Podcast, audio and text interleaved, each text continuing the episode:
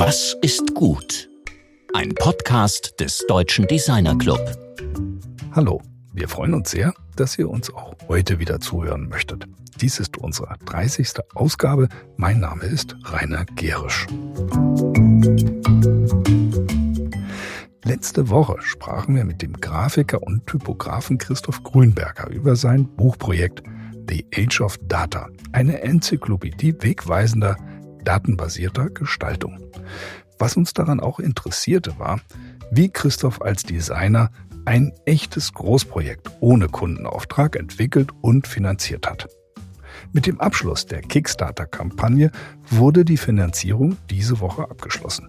Ein ermutigendes Beispiel dafür, wie man auch unter Corona-Bedingungen erfolgreich gute Projekte auf den Weg bringen kann.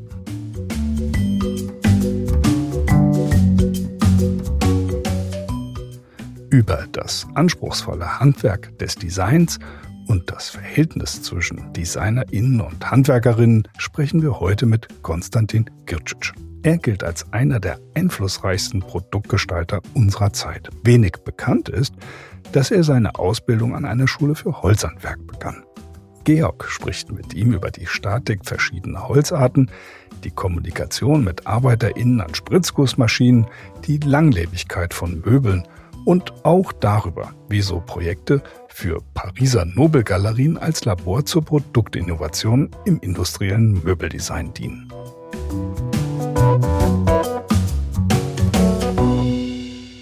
Ja, sehr schön. Heute haben wir Konstantin Gircic äh, zu Besuch, remote aus Berlin zugeschaltet. Ich freue mich sehr darauf, dass wir das machen können und freue mich auch sehr dass, darauf, dass du dir Zeit nehmen konntest, Konstantin. Ja, hallo, freue ich mich auch. Wir reden über Material. Du hast ja an der ähm, Parnham School for Craftsmen in Wood deine Ausbildung letztlich begonnen, einer Holzausbildungsstätte, sehr renommierten Geschichte, die von John Makepeace 1976 gegründet wurde und äh, bist dort eben mit diesem Material auch vertrauter geworden. In der MoMA Encyclopedia of Design wird bei deinem Eintrag angegeben, dass zu der Zeit, als du dort warst, äh, Makepeace angefangen hat, Wood Thinning zu verwenden. Starten wir doch gleich mal mit diesem sehr speziellen Holzmaterial. Was war das oder was ist das und wie hat dich das auch letztlich mitgeprägt, was da passiert ist in der Zeit? Ja, also John Makepeace, den man ähm, als äh, also in, in der englischen Handwerksszene als Master Craftsman einordnet, Designer Maker, also jemand, der nicht nur Handwerker ist, sondern auch wirklich Gestalter ähm, und aus der aus so der wirklichen Arts and Crafts ähm, Szene kommt, der ähm, hat zwei Schulen gegründet. Die eine, auf der ich war, für ähm, Craftsman in Wood, also sehr klassisches Möbelhandwerk. Und äh, während ich dort äh, war, in den äh, späten 80er Jahren, baute er äh, die äh, eine neue Schule auf, die hieß Hook Park. Ähm, da ging es um diese äh, von dir schon erwähnten Wood Thinnings. Das sind, das ist im Grunde Brennholzqualität, äh, Holz äh, durch Waldrodung äh, oder äh, also Forstwirtschaft. Ähm, äh, äh, anfallendes Holz, was eigentlich keine Qualität hat, weder für Architektur, Möbelbau, wirklich eigentlich wird wahrscheinlich zu, für äh, zur Produktion von Spanplatten oder Brennholz verwendet. Und er hat äh, aber äh, eine gewisse Qualität in diesem Holz gesehen, nämlich dann, wenn man diese diese Rohlinge, also das muss man sich vorstellen, eigentlich wie ein wie ein dünner dünner wie ein äh, dünner Stamm oder dickerer Ast, äh, wenn man dieses Material unter Zug verwendet, also nicht auf Kompression, sondern auf äh, in, in äh, unter Zug, dann hat das eine gewisse ähm, konstruktive Qualität. Und er hat gemeinsam mit Frei Otto ähm, Konzepte entwickelt, wie man also mit diesem Holz auch äh, für Konstruktionen äh, im Maßstab von Gebäuden oder Brücken umgehen kann. Und das wurde dort in dieser in dieser Schule Hook Park naja, gelehrt, aber auch eigentlich gleichzeitig ausprobiert. Das war ein totales Experiment. Es gab eine Theorie und äh, die wollte man entwickeln und ähm, und daraus eine gewisse Lehre machen. Dies ist ja diese, was du jetzt gerade schon angesprochen hast, also die Infrastruktur von Holz, also die Statik von Holz, äh, auch die, wie eben Lignine und so weiter, diese gesamten Materialien miteinander interagieren, das macht ja eigentlich auch die Qualität oder die Lebendigkeit des Materials aus. Also wenn du jetzt mit Holz zu tun bekommst oder wenn du sozusagen eine Aufgabe äh, bekommst, von der du glaubst, dass da Holz eine Rolle spielen könnte, wie gehst du denn an die Auswahl des Materials heran? Ähm, ja, natürlich abhängig von dem Projekt, um das es geht. Also ähm, im Grunde ähm, entscheidet man, ja, ist Holz das geeignete Material und wenn dann welches. Es gibt zum Beispiel äh, Holz mit sehr langen Fasern. Also äh, das sind lange Fasern entstehen dann, wenn wenn ein Baum relativ schnell wächst. Ähm, zum Beispiel äh, Esche ist so ein Holz, was äh, sich dadurch auszeichnet, dass äh, die Fasern relativ lang sind. Dadurch äh, entsteht auch eine Elastizität im, im Holz. Also Eschenholz wird zum Beispiel, früher hat man Skier aus Holz gemacht. Ähm, und im Möbelbau, finde ich, ist Esche dann interessant, wenn man irgendwie eine gewisse Flexibilität braucht. Äh, Buche zum Beispiel ist ein Holz, was eine gewisse, also eine höhere Dichte hat. Die Fasern sind kürzer, hat eine ganz andere äh, Eigenschaft, ist sehr stabil, aber eben Stabilität ohne Flexibilität ist auch schwerer durch die höhere Dichte.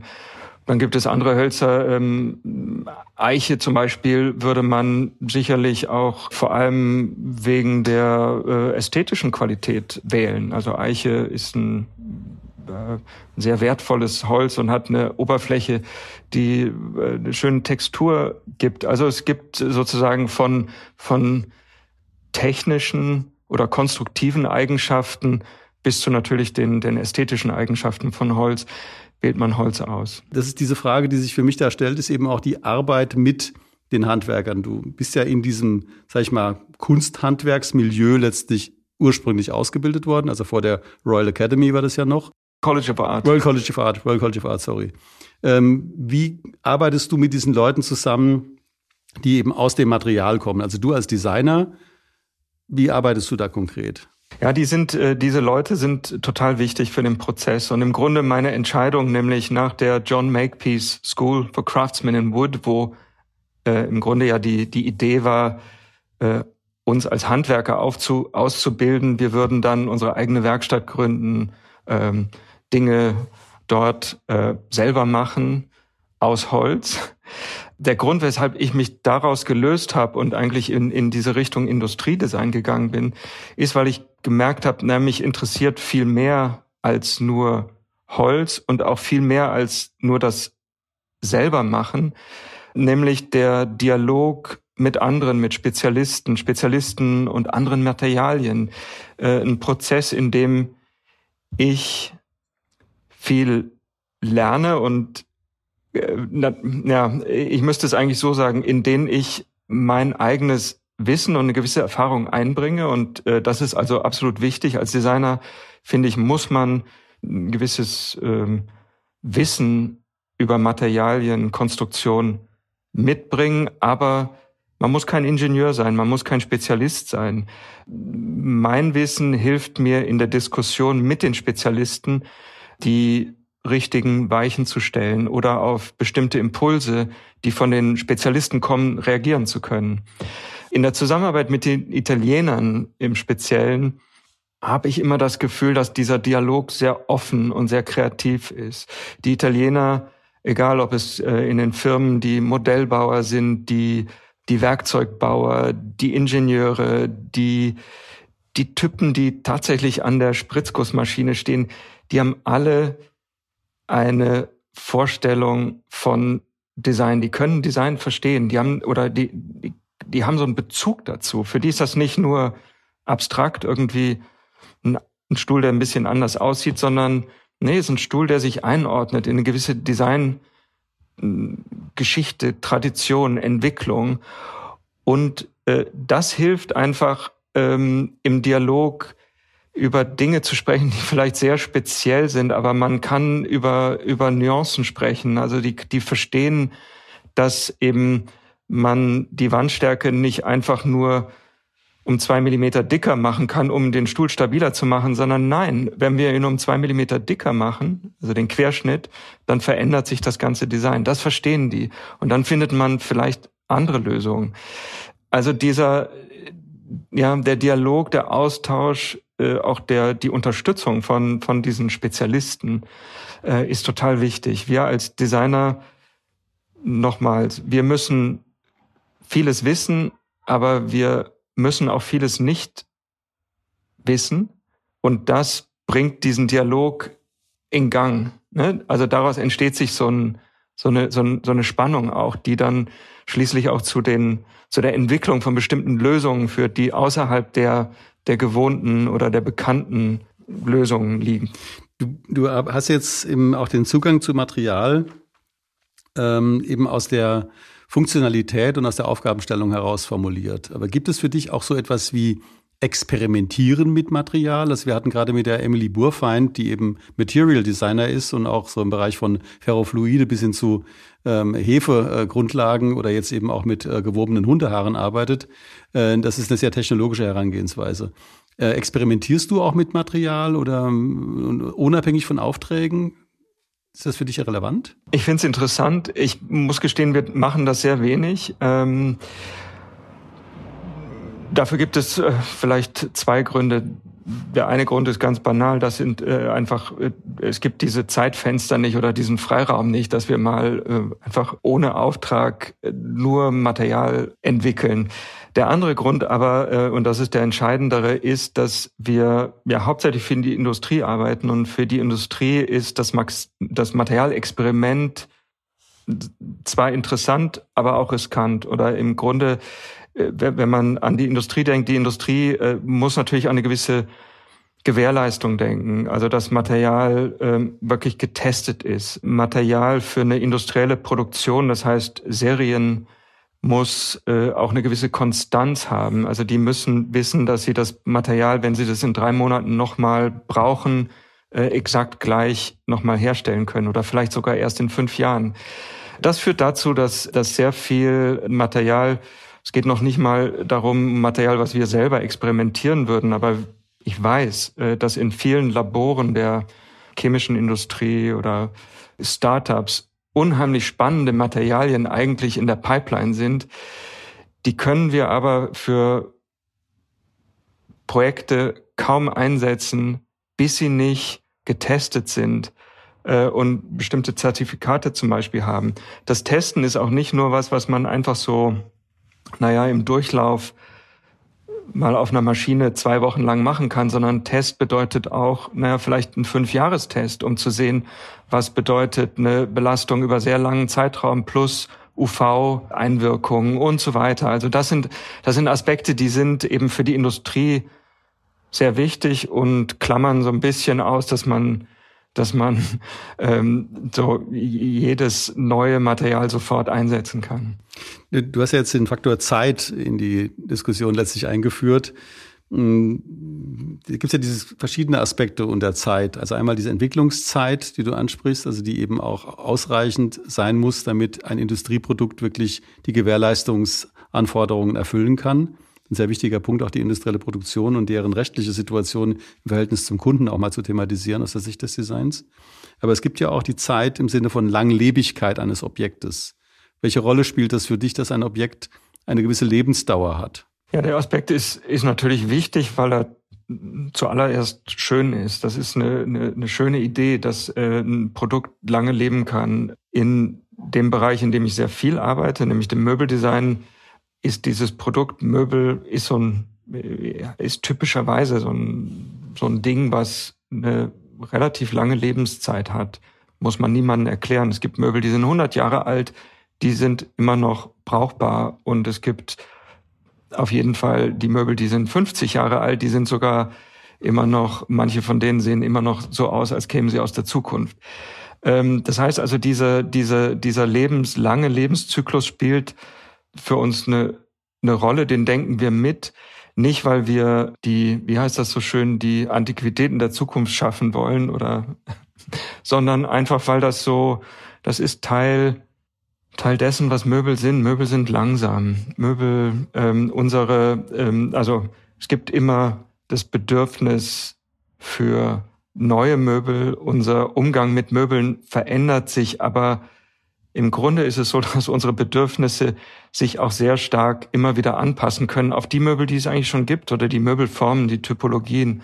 Man kann ähm, heute immer noch, also am Laptop arbeiten, aber auf einem Küchenstuhl aus den 30er Jahren sitzen. Das ist kein Widerspruch. Aber wie gesagt, es ist nicht etwas, äh, also wir, es setzt uns auch nicht unter Druck, alles, was wir entwerfen, ähm, sozusagen für die Ewigkeit zu planen. Ich finde, ähm, Design, gutes Design hat auch was zum Beispiel mit Zeitgeist zu tun, dass man auch sich frei macht von diesem Gedanken so der Ewigkeit.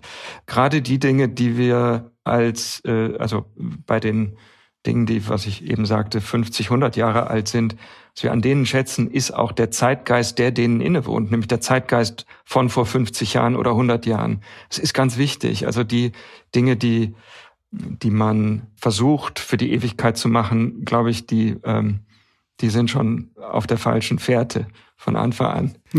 Du, du hast jetzt hier ähm, diesen Aspekt auch dieser emotionalen Beziehung äh, zu einem Objekt thematisiert. Ähm, es wird ja immer wieder ähm, eben über emotionale Aufladung gesprochen. Das kann man aber auch eben als ähm, Marketing-Trick, wie auch immer, verstehen. Ähm, also Objekten wird ja immer wieder eben auch so eine besondere emotionale Qualität zugeschrieben. Kannst du das als Designer in ein Objekt hinein designen, eine gewisse Emotionalität? Ja, das ist die große Kunst. Also ich glaube, man kann das schon. Äh, dafür gibt's keine Formel. Aber das ist eben so der, das ist so der Magic Touch eigentlich, der in dieser ganzen, in dem ganzen Prozess, den, den man sich erarbeitet. Das ist nichts, was äh, man weiß immer nicht, was welche so welcher welche Zutat ist das, äh, die so den den Entwurf oder das Objekt von ne, gut und praktisch und, auch komfortabel, all diese Dinge, das kann man alles relativ ähm, klar sich erarbeiten. Und dann gibt es irgendein, so den, den einen, diesen, diesen Griff noch, der, der, der das, äh, das Ding verändern kann und eben zu einem, dazu führt, dass, dass, dass so eine Beziehung entsteht äh, zwischen, zwischen diesem, ähm, und wir sprechen ja über, über Designprodukte, man geht immer davon aus, die haben eine gewisse Nützlichkeit oder Funktion. Das haben die alle aber was zeichnet ähm, eben das, das Objekt aus, zu dem man eine Beziehung aufbaut. Und das ist ja dann auch wiederum auf die Zeit zurückzukommen. Das ist dann das Ding, das man gut behandelt und pflegt und auch reparieren würde, wenn es mal kaputt geht äh, oder neu streicht, wenn äh, oder naja oder eben auch vererbt von mir aus. Ich glaube, man kann, ich kann nicht beschreiben, was diese dieser Ingredient ist. Ähm, um das Objekt dahin zu kriegen. Ich glaube, man kann auch noch nicht mal genau sagen, was es im Resultat ist, was es ausmacht. Also natürlich auch sehr subjektiv. Aber das spielt eine ganz, ganz wichtige Rolle. Ähm, interessant, ich habe äh, gerade neulich in einem anderen Zusammenhang Dieter Rahms Thesen zum guten Design nochmal gelesen und interessant, also so, so rational die alle sind. Interessant ist, dass eine der Thesen auch ist, Design muss oder soll ästhetisch sein.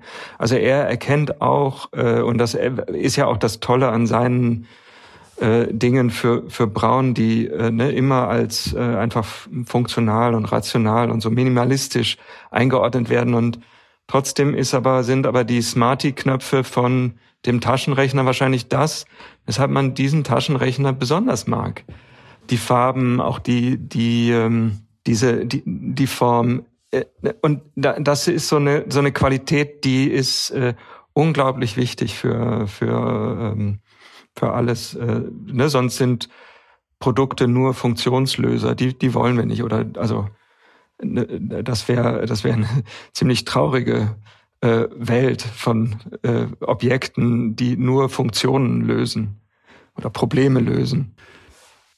Da möchte ich noch eine Frage anschließen, die sich eben mit ähm, auch mit dem Verhältnis von Industrial Design und Kunst beschäftigt. Wurde ja insbesondere in, dem, in deinem Frühwerk wurde immer wieder Referenz auf Donald Judd oder Sol Lewitt eben auch von Rezensenten äh, genommen, also die, das ja eigentlich im Grunde überhaupt keinen relativen, äh, keinen direkten Zusammenhang hat. Wobei du allerdings auch, äh, wie ich weiß, eben gerade in der Kunst auch sehr gebildet bist. Ähm, wie, wenn ich jetzt frage, wie grenzt du dich ab gegenüber so einer Diskussion, also dass dein Werk von Kunst mit einbezogen wird oder sozusagen in Kunstausstellungen eben auch immer wieder versucht wurde, darauf Referenz zu referenzieren? Ach, ich, ich grenze mich gar nicht ab. Ähm, es, es, es, es betrifft mich, glaube ich, gar nicht so. Also bewusst für meinen Arbeitsprozess, äh, ich bin immer Designer, ich, ich, ich arbeite immer äh, in diesem, in diesem Bewusstsein, äh, dass das, was, was ich mache, was wir hier im Büro machen, Design ist. Design kann auch äh, sich gewisse künstlerische Freiheiten nehmen und ich glaube, Charles Eames hat das gesagt, gutes Design kann auch am Schluss im Resultat irgendwie Kunst sein. Aber gutes Design wird nicht als Kunst entwickelt. Ähm, das spielt keine Rolle. Ich finde, es gibt Künstler, die in ihrer Arbeit sehr in, in, in die Nähe von Design gehen und das sehr gut machen.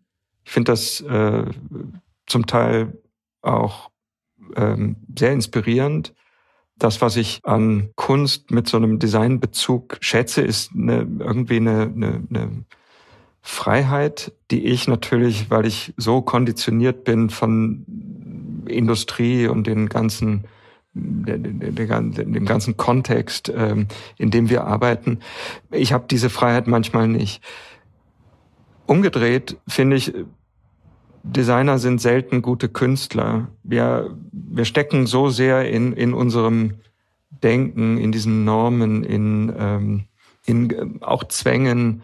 Das ist immer auch ein bewusster Akt, sich davon zu befreien. Aber ich glaube, ganz so frei ähm, werden wir nie, wie ein Künstler eigentlich arbeiten kann. Es ist ein Kompliment, wenn, wenn sich Künstler auf unsere Arbeit als Designer beziehen oder wenn Kuratoren Kunst und Design zusammenbringen. Das, ähm, ich finde das äh, spannend und ich verstehe auch diesen, den, diesen Zusammenhang gibt, gibt es, aber nicht, weil, äh, weil, äh, also, oder der, der Zusammenhang funktioniert deshalb, weil beide Dinge doch in ihrem, in ihren eigenen Disziplinen entstanden sind. Der Künstler macht Kunst, der Designer macht Design. Äh, Im Resultat kann das so Verbindungen geben oder, oder ähm, äh, sogar Parallelen, aber ähm, die, die, Dinge zu vermischen, ähm, finde ich schwierig. Also ähm, ich arbeite für eine Galerie in Paris, Galerie Creo. Ähm, meine Arbeit für diese Galerie ist Design, aber mit dem Freiraum, den mir die Galerie bietet, der eben ganz anders ist, als wenn ich für einen Hersteller arbeite. Für mich sind die Projekte für die Galerie Experimentierfeld für etwas, was ich eigentlich immer wieder zurück in die Industrie holen möchte. Äh, wir haben vorhin darüber gesprochen, ne, dass mir auch ähm, also die, dieser, dieser Freiraum zu experimentieren fehlt in der täglichen Routine, im, im, im täglichen Arbeiten im Büro. Aber es sind tatsächlich die Galerieprojekte, also das sind Projekte für limitierte Auflagen, aber ähm, äh, im, im Grunde die, äh, die, die, die Rahmenbedingungen für diese Projekte sind so anders. Äh, die Auflage ist klein, wir haben viel Zeit, das zu entwickeln. Am Schluss kostet das Stück das, was es kostet. Es gibt nie einen Kostendruck. Ähm, das erlaubt so, eine, so, so ein Experimentieren mit gewissen Dingen, die aber dann im, mich eigentlich aus, aus dem Grund interessieren, weil ich wissen möchte, funktioniert das und kann man das, was wir jetzt in diesem kleinen Rahmen für die, für exklusiv, für die Galerie und in Zusammenarbeit mit Handwerkern oder absoluten Spezialisten entwickelt haben, kann man das schlussendlich dann doch wieder zurückholen in die Industrie, in industrielle äh, Produktion.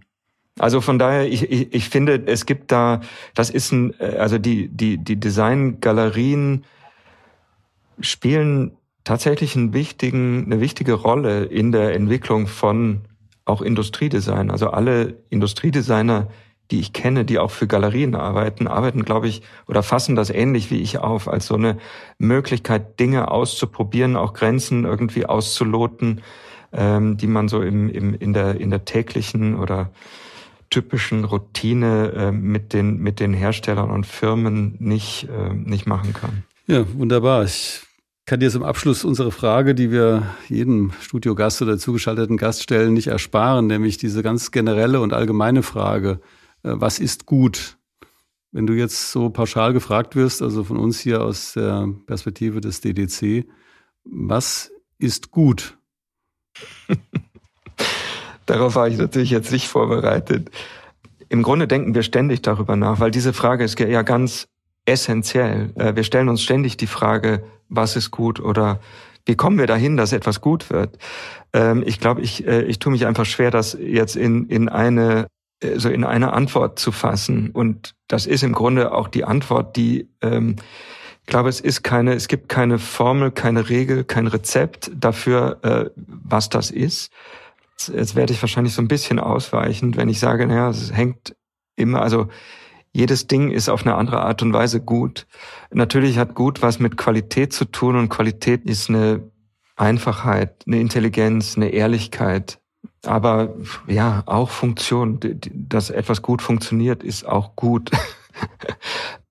ich glaube, ich kann es, ich kann es nicht auf die, auf die eine, auf, auf den einen äh, wichtigsten Aspekt äh, reduzieren. Ich glaube, es ist so wie, wie ich glaube ich ähm, versucht habe zu beschreiben, unser Arbeitsprozess ist ja äh, vielschichtig und ich glaube, so in, in allen Aspekten der Arbeit geht es immer um dieses, um diese Frage, das Gute zu finden, das Gute rauszuarbeiten. Ja, man, das ist aber man, diese prozessuale Antwort, also du sagst, es gibt eigentlich nicht diese Antwort, was ist gut, aber es gibt den Prozess der Annäherung an das Gute mit den vielen Varianten. Das ist natürlich eine, eine sehr gute für mich jetzt ähm, nochmal Orientierung auch im Blick, Hinblick auf die Art und Weise, wie du dich in, im Designprozess letztlich immer wieder neu aufstellst. Also dieses kaleidoskopische Herangehen, was man deinen Projekten auch anmerkt, die dann immer eben auf eine extrem schlüssige Lösung hinauslaufen, aber offenbar sehr viele noch sehr reflektierte Zwischenstufen äh, durchlaufen. Das äh, gefällt mir sehr gut. Ja, und das ist es vielleicht, äh, ne, das, das, was, was gut ist, ist, ähm, wirkt schließlich so selbstverständlich und klar. Der Weg dahin ist aber sehr kompliziert und, äh, und, und manchmal schwerfällig und ist eben genau diese, dieser Prozess, der, ähm, der so wichtig ist. Also ich bin, ich gehöre da auch auf jeden Fall in diese äh, Kategorie der Designer. Für, mir fällt nichts leicht. Das, äh, das, was am Schluss als scheinbar einfach und klar und nennen wir es gut erscheint, ist, äh, ist Resultat eines Arbeitsprozesses und sich Erarbeitens. Da muss man hinkommen. Ja, ich bedanke mich ganz herzlich, dass du die Zeit genommen hast, dass du uns an deinen Gedanken hast teilhaben lassen. Sehr schöne Diskussion. Hat Spaß gemacht. Ja, danke. Vielen Dank. Das war mein Kollege Georg Christoph Bertsch im Gespräch mit dem Produktgestalter Konstantin Gircic.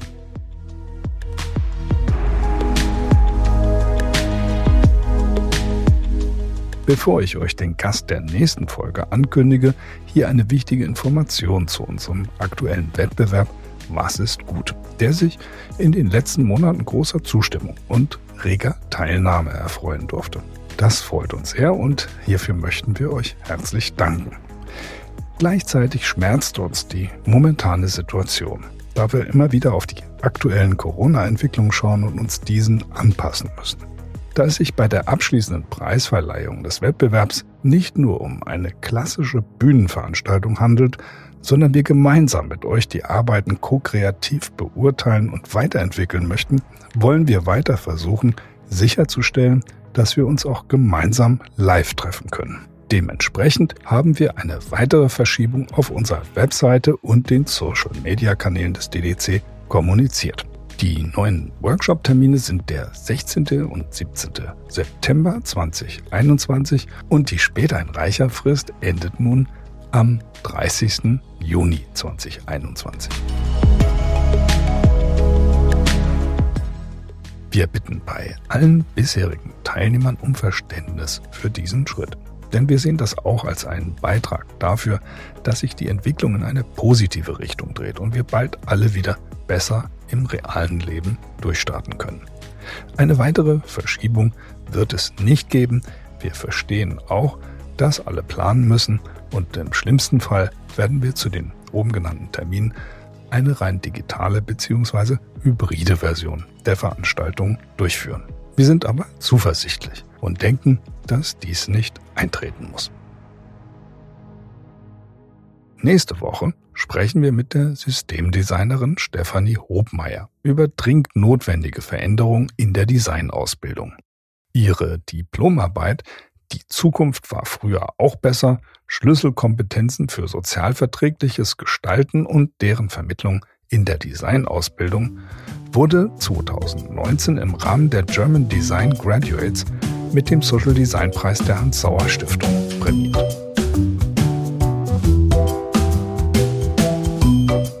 Wir freuen uns auf ein Wiederhören mit euch und wünschen uns allen, dass auch von diesen Tagen noch ein Zeitgeist in Erinnerung bleibt, den man auch in zukünftigen Zeitaltern noch schätzen wird. Alles Gute, eure DDcast Redaktion.